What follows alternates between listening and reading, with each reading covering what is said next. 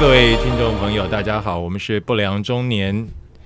呃，不良中年呢，其实这个节目，当然大家都知道，我们这个 focus 在中年上面嘛。但是中年的这个我们呢，其实碰到了一些课题呢，就是我们平常可能不太好开口，或者是说，呃，你比较不好跟家人讲，不好跟朋友讲的，没有关系。你都可以来我们这边留言啊，我们帮你讲出来。我们不良中年其实是一个宣泄的出口，也是一个广播电台啊，专门帮你把你不敢说的、不想说的全部讲出来。那今天我们讲的这个题目啊，今天要聊这个题目，应该是大家都会碰到的一个，因为人生嘛，难免避不了这个生老病死，这是一个蛮严肃的课题，但是你也可以轻松面对。但对于中年身在中年的我们呢，常常因为。嗯，上有老，下有小，所以夹在中间有时候是蛮难过的一件事情，因为碰到的压力呢，不是来自于单方面的啊。那这个我当然声音有所感呐，我这个因为年纪比较大的关系。那今天我介绍两位美女啊，那我们的今天还现场请到一位更美的美女是特别来宾啊。那当然，大家讲到美女就不能够忘记我们的。秋秋老师，嗨，大家好，我是美女秋秋。哎，美女坐比较远的啊。对，因为今天要离，这样才可以远远的看长哥。因为今天长哥啊，他的头发有点不太一样，特别帅，特别帅，大概年轻至少有二十岁。有谁懂？我刚以为这二十八岁的小伙子是哪位啊？你看，各位观各位听众，你就知道，所以你要被称赞之前，你要先称赞别人，这是一个有来有往的啊，礼尚往来。Grace，谢谢你，请继续称赞下去。好，嗯，帅哥、长哥好，我是 Grace。哦，哥今天真的是宛如十八岁的年轻小伙子。嗯，对，他们讲话都小鹿乱撞。哥今天屁股应该翘的挺高的，很高。我现在好高。我告诉你，我到现在都还没坐在椅子上，我现在是腾空椅子可以拿掉了，起飞了，起飞了，腾空，腾空。嗯，当然。这个我们这个年纪碰到这样的事情，因为我爸爸九十了，妈妈八十。嗯，其实我爸的这个年纪比较大，那因为他过去曾经罹患过癌症，所以呃想法上面有时候我觉得是比较灰色一点的啊，就觉得常常自己会跟我讲说：“哎呀，我已经不久于人世啦，我两腿一伸啊，诸如此类的这样的话了。”那当然，我们做孩子的，嗯，当然不希望爸爸。讲这种话，但是你也知道，这个生老病死是没有办法避免的事情，所以今天我们要来谈这个问题。哎，会不会很严肃啊？不会啊，不会啊。对，因为我们用很正向的态度面对的，每个人都会碰到，是必经的。而且其实我们在就是职场上也还蛮遇到蛮多这样。子，在职场上，我们天天都可能会碰到。遇到，在医院里，其实生老病死是。每分每秒都在发生的。哎呀，我忘了你们两个人的工作了。我一直在想说，你们两个人应该还在就学阶段吧？哇塞，对，是吧？因为我们刚好去实习啦。哦，对对对。对啊，学生要去医院实习，总是要有这种经历。的，很久没看到这种回头率这么高的护士了哈。对你先看到啊？哎，护理师啊，对不起，我讲错了啊。这段麻烦，呃，先跟各位护理师道歉。啊，Grace 今天是不是要帮我们介绍一位很特别的特别来宾？就是比你们漂亮一点点哦，不止一点点，很多点。台大之花，台大之花，我邀请到台大医院之花莅临 B 节目。哦，那这样才能搭配准备一下，搭配这么英俊，对不对？年轻，年轻，屁股又翘得很高的，有大胸肌的。你们要喝鸡吗？你们要喝几个 round？赶快讲一下。的十八 round 啊，十八 round 对，OK，才能匹配嘛。哦，是是是。好，那请 Grace 帮我们介绍一下。好，今天我呃，我们这个主题呢，因为会谈到老的议题，所以我们今天特别请到我非常非常好十几二十年的好朋友，而且在全台湾医疗界非常有代表指标性意义的一位专业人士，是就是呃台大医院老年医学部曾佩玲护理师。哎，曾护理师你好，大家好，我是佩玲，然后很荣幸能够来到贵节目，然后终于看到传说中的长歌，嗯，果然就帅，对不对？真帅。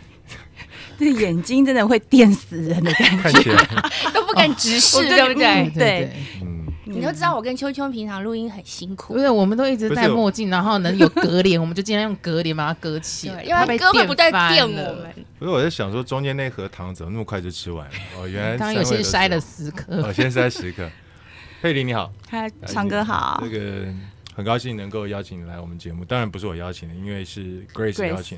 没有想到台大医院还有这样的一个部门啊！对，老年医学部在二零零六年成立，那它是台湾就是第一个成立医疗科部的一个单位。哦，那到今年刚好满十七岁了，嗯也从一个 baby 到现在应该算是一个青少年了。是是是。那对如果说要去挂这个老年医学部，是不是它的年龄上面一些限制？原则上就是以那个世界卫生组织来讲话，嗯就是六十五岁是称为老年人。哦，但是因为呃六十五岁只是一个定义而已，是那如果说他本身有多重疾病的话，嗯不一定呃一定要六十五岁才可以挂我们这个门诊。哦，但原则上是希望六十五岁，但我们门诊的平均呃病人的年纪是八十三岁，八十三岁啊，嗯，病房也是，哦，这样子哦。对，那我们今天节目可以收了吗？我还三十年。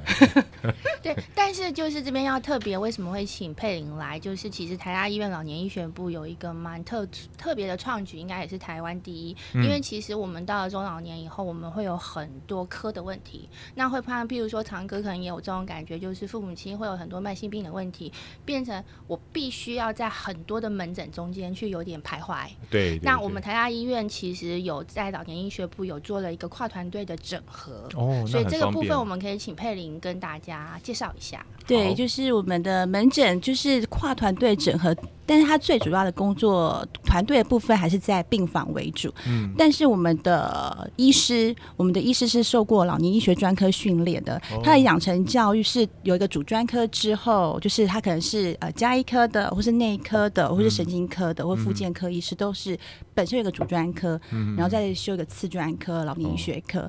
那我们在看医师在看病人的时候，他不是一个疾病在看，是以嗯一个人为中心来看他这个比较广、比较深的那一面去。各个呃身心灵都会评估到，去照顾到。哦。我懂了，我懂了，这其实是一个蛮全面的照顾的，感觉。而且他们还会做就是用药整合。对嗯药物整合啊，还有疾病整合啊，是是是避免就是看太多科。哦，对对对，这样子跑来跑去也真的不方便。最近我们家医师就常常抱怨说病人好难看哦，因为以前我们是我们是希望能够宣导，就是说、嗯呃多科整合，希望病人就是不要挂那么多科，就是嗯宣导。现在是病人自己主动上门说，医师我要来做整合。哦，原对来，对我觉得是最近这几年对啊其实一些政府的倡导越来越对啊，我觉得佩林他这个科别真的很重要，因为其实我们常常看到很多，就像自己的爸爸妈妈，嗯，他有时候要看糖尿病，他又要看心脏科，然后最近又有点失智的问题出现，然后嗯。肠胃又不好，他一次就要挂四个科，所以他变成说他要去四个门诊，然后又你知道医院要等很久，对。等很久以后，有可能也有可能会到重复开药。譬如说，心脏科药也要开胃药，肠胃科也要开胃药，就变成重复用药。所以他每次一回来以后，算不算一算，光是一天的药可能就要二十几颗。哇，那真的太对，多了。所以真的是需要老人医学科来去做一个整合，才能把整个药物整个通程一起看一下。这一颗真的很重要。是是所以是，嗯，嗯，我觉得我自己真的就有像刚刚秋秋那样子讲的那个经验，因为家父就是他呃，大概在很年轻的时候，他的眼睛就坏了，嗯所以到了大概大约十年前的时候，他这个眼睛就已经失明了。那现在是处于一个比较。呃只能看到轮廓，比如说我们在座的这几位，我他只能看到各位的轮廓，他可能可以辨别的出来，从声音辨别出来是男生女生，但他没有办法看清楚大家的长相。那除了眼睛之外，他心脏也不好。那刚刚我也讲过，他得过癌症，所以确实就是在呃，还好我爸爸是荣民呢，所以我们去荣民总医院其实有时候是很方便的。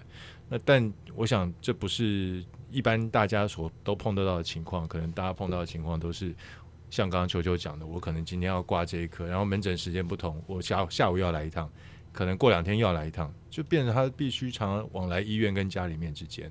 而且事实上，医院就是分科分的太细嗯了，所以可能就是他今天看心脏科医师，他只负责他心脏科的药物，对对对那可能肾脏科又是肾脏科的药物，那事实上药物跟药物之间有一些交互作用。嗯，那我今天他看病人今天看心脏科的时候，可能这个月心脏科医师他不会去看他其他科他用哪些药物。对对对。那老年医学科他就看全面的，嗯，那他就可以相对可以帮他做一些相关的药物的整合。是对，没错。是，所以这个佩林劳苦功高，是。等于是全台湾的老人要谢谢他，哦。等于他当初是有点算是创科部的科秘书。哦，这样子，对对对，所以这件事他非常有有非常深的研究啦。所以今天这个题目，我觉得呃，我们特别请他来跟我们讨论一下，嗯。就是其实在，呃随着这个社会不断的老化，嗯好、那其实道理我们要怎么样看这件事情？那到底能不能跟父母好好的说这件事情，做一些妥善的安排？哦，那近年来，其实我们在不管是从政府、学界、医院，我们一直有在推一个叫所谓的善终三法。是对，所以我们也想用这几集的节目跟所有的听众朋友讨论一下，到底什么是善终三法，然后我们该怎么样，嗯、跟家里的父母讨论，怎么样去规划自己的后事。哦所以今天特别请到佩玲来这个节目。，OK，嗯，我我不晓得两位有没有这样的经验啊？那因为我爸就常常会跟我讲，像因为我刚刚我讲到过了，我爸就觉得他年纪大了，已经到了九十岁了，他就觉得说他应该再活也没多久了。他每次都告诉我说，我明天早上能不能起床啊？他他也不确定。那所以其实他蛮早以前就跟我讲过，他希望他的身后事要怎么安排的。所以对这一点，我就比较呃有一个概念，就是我爸爸希望怎么安排。比如说，我爸希望就是在呃他过世之后啊，也不用也不用什么啊、安葬啦，直接把他器官捐出去做研究，这样就可以了。啊、我爸爸的想法是这样子那，他签署同意书了没？签过了，器官捐赠也签了。嗯，签过了。所以这个我爸爸就是常常跟我讲到这个事情，他怕我忘记，可能他觉得我太忙了，可能他交代这个事情，我会把它放在不晓得什么什么记忆体的什么地方，所以都忘记。那我妈妈的话，对这件事情，我觉得我妈妈身体比爸爸好，所以妈妈对这一点，她就比较没有那么常提起。但是爸爸就是对这件事情，有有时候我跟我爸爸就在讨论这件事情的时候，我自己也会觉得，呃，当儿子的这个角色，我觉得是蛮难过的，因为一方面知道他觉得自己活到九十岁已经知道嘛，就是人人大概寿命就这样子。那但是另外一方面，当然做儿子怎么会希望爸爸走呢？不可能嘛。所以就是这这两个部分，我觉得我爸爸就是跟我小时候认识的他一样，有点强势。他就告诉我，那就是这样做，这样做，这样做。那我们就只能听，只能 follow 他的意见，这样。可是我觉得这方面听起来，嗯，我必须说长哥是幸运的，嗯嗯，对，因为就是爸爸是非常开明，愿意好好的谈论这件事。嗯，那我秋秋佩林，其实我们在医院服务期间，我们是看过非常多是不能讨论，甚至是不让医护人员直接告诉呃病人本身的这样的状况。哦，那其实，呃，对我来说，我觉得这有点像是一个旅程。嗯好那我不希望突然就是好像你睡过头，告诉你该下车了，但你很慌慌乱的没有办法把你的行李拖下车的感觉。连牙刷都忘了带的对感觉。，那我宁可就是我可能在三站前我已经知道我差不多了，我安排好，哎，我的行李放在我手边，我轻轻松优雅的提着我行李下车的感觉。嗯，那我们这边可以请佩玲分享一下，就是你可能在临临床有看到一些，我们应该都看过啦。对，其实，嗯、有时候甚至像我自己在开刀房也有碰过这种状况。那对我们麻醉科而言，就是其实我们让他要有生命真相，出开刀房不是一件难事，但我们的心里的 OS 都是：我们需要让他这么辛苦吗？那有时候只是为了某个小孩没看到，或是为了分财产，大家没有在那边签名，所以他会要求我们医护人员不断的急救，不断的打药。那佩玲是不是可以分享一下你比印象很深的案例？呃，我来分享就是呃一个案例，就是他自己呃，应该说这个家庭是一个阿妈，大概九十几岁了。嗯，那他的孙女呢，就是也是一位医师。嗯。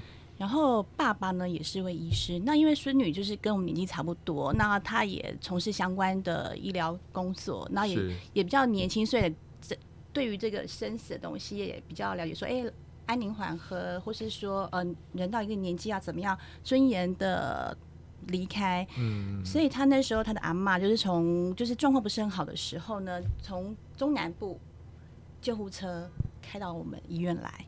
开到台大，对哇哦，对，因为就是因为爸爸坚就是也也是医师，爸爸是医师，就是坚持一定要把阿妈救到底。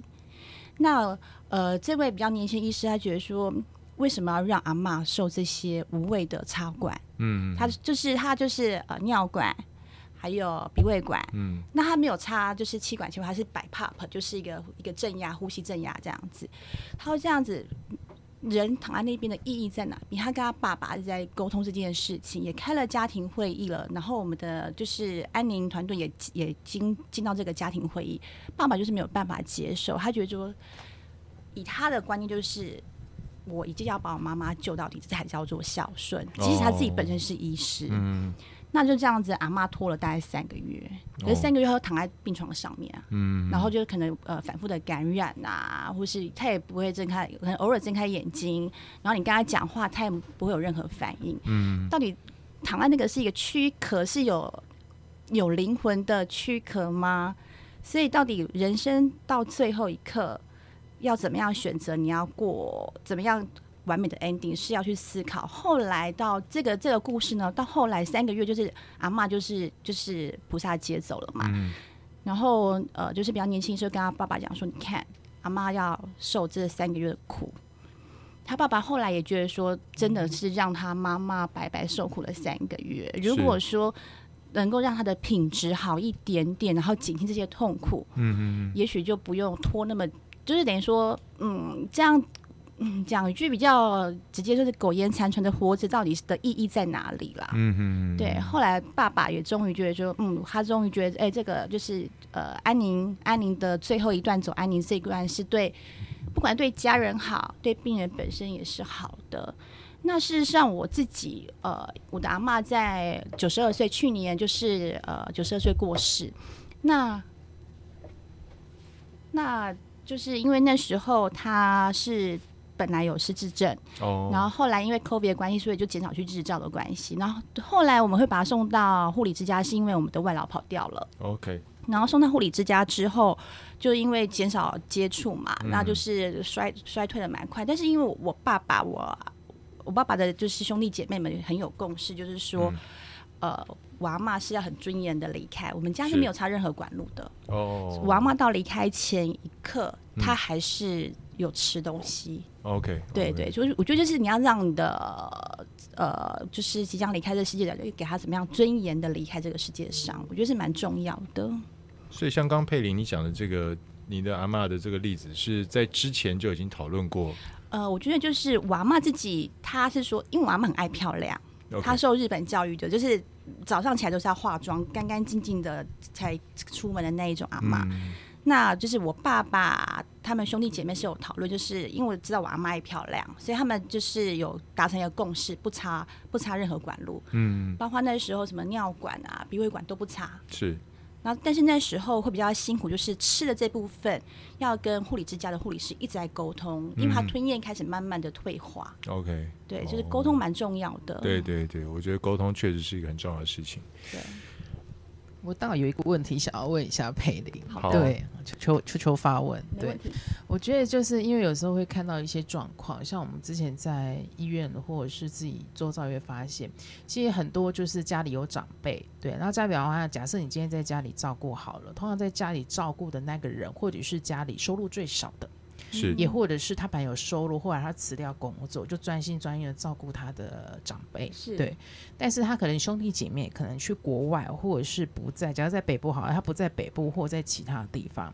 接下来这一个长辈他生病了，对，有状况了，可能已经遇到了，可能就是要抉择说你要不要插管或者是什么。我们大概只要是照顾者的人都会知道说，希望他有一个比较。好的对余生，我们心里是这么想，余生至少是可以有尊严的去过。但是我们常常会遇到一个，就是远在他乡或远在远远的地方的，这时候就会说不行，我要救到底，这是我孝顺的地方。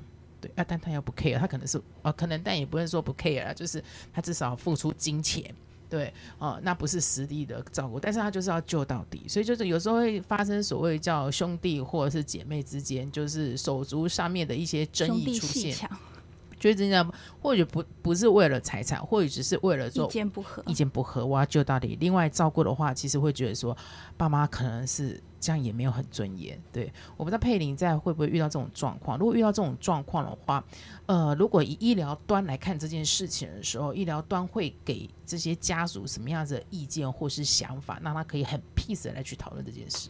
事实上，我真的蛮佩服我们老年医学科的医师，他们嗯事实上花了很多时间在做沟通这个这件事情。那当然不止只有医师，因为还有团队。那嗯刚才就是像 Grace 呃先前有提到我们老年医学团队，那我们团队除了医师以外，还有就是护理师，这是基本的。然后我们还有社工、嗯心理、药师、营养师。那像刚才就是秋秋讲的，我们实际上我们只对病人的不同的状况，会不同的专业的团队会介入到我们的家庭会议里面来，嗯然后给予就是适度的建议，但就是就是要一直在沟通沟通，但就是像刚才秋秋讲的，呃，可能平常不管事的人，就突然就是长辈住院就突然冒出来了，他就一定要介入啊，嗯要插手，一定要听他的。但就是有时候我就觉得老年医学也算是一种佛心事业的感觉，对，嗯因为讲一句比较现实的，老年医学科医师他一个诊看的病人数真的很少，嗯。那不像一些心脏科可能一次可以或肠胃科一次一个一个上诊可以看五十个、一百个，嗯我们看二十个就觉得已经很厉害了一个诊。是，所以我就是我我觉得我能够回答秋秋，就是说就是要一直花时间在做沟通上面。嗯，那我也想请问一个问题哦，会不会有家属认为说，呃，你干嘛一直讲这个“死死死”这个字，好像对对我的我的长辈很很不吉利这种感觉？嗯，有时候会有这种感觉。会有一定会遇到这样的状况，嗯但就是说，怎么样沟通？医师人们他们在养成教育过程上面都会有一些呃，就是不会那么的刺耳，会用换句话说的方式，会让家属能够了解。当然也是会遇到这种真的是非常不可理喻的家属啦，我那想是一定会有的，嗯什么人都有。嗯那当然就是当对不到频道的时候，我们也只能尊重家属，因为在医疗端最后还是会尊重家属的决定。对对对对对，因为你还是要。对对，我想尊重家属决定，这也很重要，避免一些争议发生嘛，对对不对？对。嗯那其实我们在临床上看到，就是像秋秋说的，特别是没有在身边照顾的子女，通常最有意见。所以我记得好像之前是应该是呃张曼娟老师有出过一本书吧，因为好像都是她一个人独自在照顾失智的妈妈，对，那反而她会觉得有。嗯，我们在临床上也常听到啦。其实最孝顺的那个，他会觉得他是被惩罚的那一个，因为他付出最多时间，可是他是最没有权利做决定，没有办法说任何事情的那一个。嗯，这是我们临床上常常看到。那我们麻醉科也常常为了那个不在身边的那个，要不断的急救到底。对，这是我们常碰到的对。碰到这种事情，我觉得应该多方面都有蛮无奈的感觉吧，因为他可能从远端发号施令，从远端下指导棋，但到了最后，可能自始至终他都不在不在现场，是，呃，可能从来没有出现过的，对。还有从来没出现过。就是，远端遥控啊，现因为现在资讯太发达，FaceTime 一来，我说对我要怎么我要救，对，可是他可能不了解现场的状况啦。那呃，以我自己是护理人员，呃，虽然我现在才刚迈入五十，那我很早其实就跟秋秋也听我说过嘛，对我甚至连加护病房我都不想进啊，家务病房都不想，我都不，想进。嗯说实在的，因为呃，我不想要那么没有尊严的走完这一段。对，哦哦，你是说如果到了这一天的时候，你连家务病房我连加护病房我都希望不要进。嗯对，因为我们是身为护理人员，我们我们常常会开玩笑，我常常跟开修修开玩笑，我一定会是最难搞的那个那个 patient 那个病人，我自己会打针，那他可能帮我打得不好，我很气，我嘴巴插着管子，然后我讲不出话来，所以我只能摇床。嗯所以不如就不要进去。对，那他可能小学妹做的时候，我们都已经是老师级的，小学妹对我做的什么东西，我甚至对医嘱我可能都有意见。但我嘴巴插着管子，我也只能嗯嗯啊啊，嗯对你可能也只能盯着他，讲不出。对我只能瞪他，然后自己又气得半死，气死你也不能动。对，然后血压又高，就再来给你一对，针，然后再给你一针，对不对？嗯然后我又这么。我又这么大只，我想到要帮我翻床、翻翻翻身翻身的小学妹，对，翻不好，对不对？让老太太不开心，何必呢？所以我说，真的不要让我，就就就就这样好了，就不要了。哦，原来你想的是这样子，是哇，你想很远呢。因为我们真的每天都在接触这样的事情，对我倒觉得现在嗯我们的医疗人员其实对自己的这种观念倒是还蛮看得开的。哦，对，就是不插管，不做任何太太多解释。比较传统的人，甚至他可能觉得说，我不要讲死，然后时间到的时候，其实很多状况直接跑出来的，然后只能说、我只能就救他、啊，如果我不救的话，我可能会被我的亲朋好友给骂不孝。会被他会。带上这个罪名，嗯所以没有办法，他只能去救。他虽然说救了以后，妈妈可能或爸爸可能就只能有一口气在，但他还是得救，不然他会被整个家族的人给骂到翻。对对这个不孝这两个字，我觉得就好像一个紧紧箍咒一样，对对对对啊，所以我觉得这也是一个很可怜，我觉得还蛮可怜，尤其在越传统的地方或是传统的家庭长大了，这种观念就会越深。嗯那接下来一系列的话，至少如果说家里有一个人倒了，其实是整个家族的事情就垮了，真的。我觉得就像刚才我呃第一个案例分享，就是呃女女儿也是医师，然后爸爸也是医师，然后阿妈那个案例，我觉得那个爸爸。因为他是家里面就是呃唯一的医师，就是最会念书的，那可能就是就像刚才秋秋讲的，就是怕被冠上说你自己是医生，怎么不救自己的妈妈？我觉得他哦心里面可能多少会有这样的，就是挣，我觉得他应该有在挣扎吧，但但是就是不救，怕被冠上不孝，嗯。所以他就觉得说，他就是把他能够能够用的、能够救的，就全部全部都都上了。嗯而且不能救这件事，最好是由医院说，由医生说，绝对不能由孩子说。嗯，对这是我们在医院最常碰到的状况。对。然后最后，我哦觉得就是，虽然阿妈这样子撑了在，就是刚才那个阿妈九十几岁阿妈撑了三个月离开，但是我觉得对他这个医师爸爸，也许就是圆了他对阿妈的一个圆满，至少说他是把。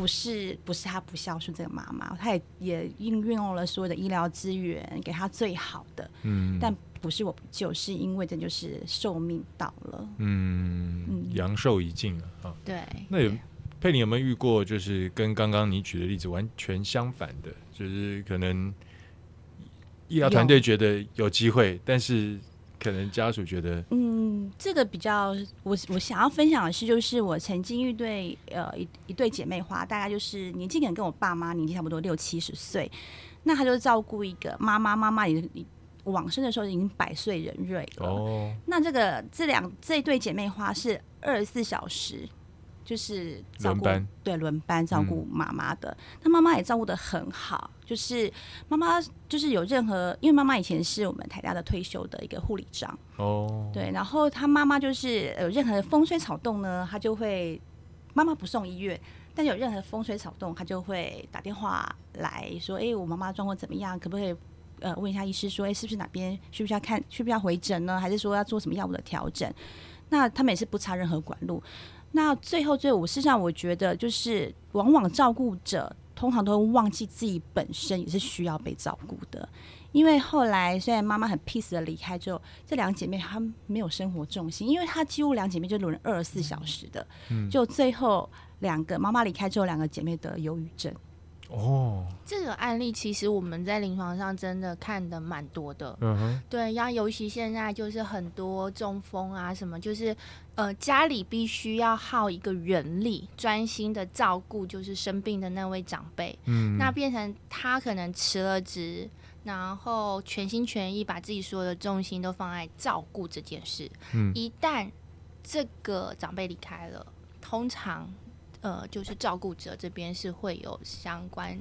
心理这边的问题，所以呃，目前有些基金会或是医疗机构，其实也有在提供所谓的叫做彝族的心理智商和辅导，就是哦针对这一块来协助大家。嗯，那真的想的是很周到诶，我我觉得这这个这一点我倒是没有想到过，我以为刚刚佩莹要举的例子就是说，可能这两位姐妹花，她们因为年纪也大了，但照顾妈妈这么久，可能照顾完之后自己也生病了。不是，不是，没有，是心理上面心理的成因。对对。那呃，目前我们的长照系统也有推出所谓的喘息服务。喘息服务对，因为其实真的照顾者是很辛苦的。嗯，那有时候我们会需要让他抽离一下那个那个情境，不管是生理或心理上的。所以其实有我们很想要透过今天的节目，就是让所有的听众知道，第一个，如果想要有尊严的走完最后。一里路，真的就是事先先要把一些自己的想法，让周遭亲友很清楚的知道。那我觉得这件事对我来说并不是那么隐晦，因为这是每个人一定会碰到的。并不会不会是因为你说了才会有，每个人一定会碰到，只是什么时间点。那我我会希望我是准备好，优雅的面对它。那第二件事的话，我觉得也是希望，如果现在是本身是提供照护者的观众，能够回头好好的看看自己，然后看看自己有没有什么样的需要，然后多爱自己一点。哦，照护者。我我还有另外一个问题啊，就比如说，我相信我们的听众当中可能也会有，就是呃，可能爸妈年纪大了，或者说身体方面并状况并不是这么理想。那身为我们这个，或是比我们年轻一点的人，应该怎么样跟爸妈去讨论这个问题？是我们应该主动提起吗？还是说我们都不要讲，就让让头埋在土里面，觉得这事情都没发生？嗯，不晓得从医学的角度来看，哥会跟妈妈讲这件事吗？因为妈妈相对是健康的。对对对，妈妈妈妈大概八十八十岁，八十整，愿愿意谈吗？还是就是大家都嗯心心照不宣的避而不谈？我觉得我们家的重心现在在我爸爸身上，因为爸爸明显年纪比较大一点，然后身体状况也比较没有那么理想。那妈妈就是在荣总当职工嘛。嗯，所以我觉得我妈妈应该不会避而不谈这个问题，但是现在家里面的重心是在爸爸身上。那妈妈的身体状况相对是比较好的，所以妈妈比较没有没有跟我去，不曾跟我去聊过这个问题。不过我刚刚这个问题确实就是想说，如果我想要跟我妈妈聊，或是我妈妈哪一天她突然之间可能她她可能跳跃式思考想到这个地方。那我应该是什么样的一个角度去跟妈妈讲这个事情？我觉得是先从像呃，我就跟我爸聊过这件事情。OK，那我会跟我爸聊过这件事情，也是刚好是我奶奶这件事情。OK，有一个 moment 刚好来了，对对，就是我阿妈那时候到护理之家，然后年纪也慢慢大，我有问我爸说：“哎，呃，我奶奶之后的身后事怎么处理？他们兄弟都已经讲好了。”那我就会说：“那。”爸爸，你的那你自己呢？因为我是家里面的大姐嘛。哦。然后至少跟我讲说，哎，他之后这那天到了，他希望怎么样去处理他的身后事？嗯。那之后要放哪边，都要跟我讲。我比对我来讲，我比较好处理后面的事情。对对对对对，起码是遵循他的意愿。意愿，然后我也知道说，哎，我下一步要怎么走？我要怎么联络谁？我要怎么处理？那我觉得就是。可能是因为我们都在医院，然后可能医院的关系，所以回到家会跟我父母亲聊医院发生的状况、遇到的事情，所以他们也知道说，哎，人生就是人到最后就是会要面临这样的问题。嗯，那你借我阿妈那件事情的时候，我就跟我爸提，那我爸就跟我讲了，他也不会避讳谈这件事情。然后当当场也是我妈也在，那我说那妈妈，那你呢？那我妈说，哎，你爸怎么想，我就跟着怎么做。那所以我爸我妈。真的，如果那天真的到来的话，我自己，我跟我妹心里都有个底了。嗯，所以还是要选择一个比较合适的时间或是一件事情的时候。嗯嗯，好，我觉得这个应该可以给大家做个参考。但今天真的，我觉得对于这个这个话题很严肃了。也许我，嗯，我我自己想，就是说，其实我们不是说不愿意去面对它，有的时候可能。在忙碌的工作之下，我们忘了要去面对这个事情。那如果说家里面有呃年长的长辈，比如说呃爸爸妈妈，那或者是说呃自己的身年纪也大了，慢慢觉得说自己有一天也会身体方面机能逐渐退化，有一天自己也会碰到这样的事情的时候，不妨我觉得可以自己想一想，怎么样的什么样的情况之下，你希望自己自己的身后事是怎么样安排的？是，嗯，我觉得这个问题虽然很严肃，但是确实是每个人都会碰到的一件事情很。重要的一个问题。哎、你醒过来了对对对，嗯我一刚也很专心在听佩林讲话，哦，真的啊、对，一直在思考未来的事情要怎么走，哦，人生的交叉点就会出现。OK，这 黄金交叉点。跑马灯的交叉点。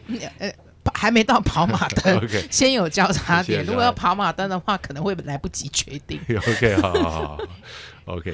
那今天真的蛮高兴请到佩玲，真的谢谢 Grace 帮我们请到这么专业而且人又漂亮的佩玲来到节目当中。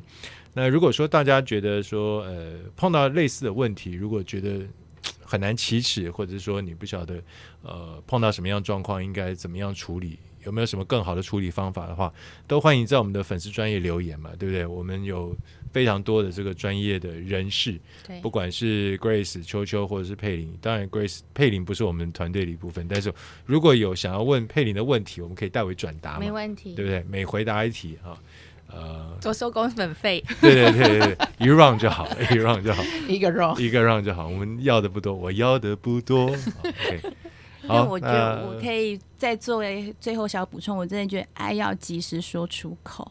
哦，爱要及时说出口。哎，该原来的是唱歌词不是这样唱的，对对。没有，我只是随性来唱一下而已。我知道听众很想听我唱歌，但我今天没对准备。这么严肃的话题，我要怎么唱呢？唱不下去嘛。下次，下次补给大家好吗？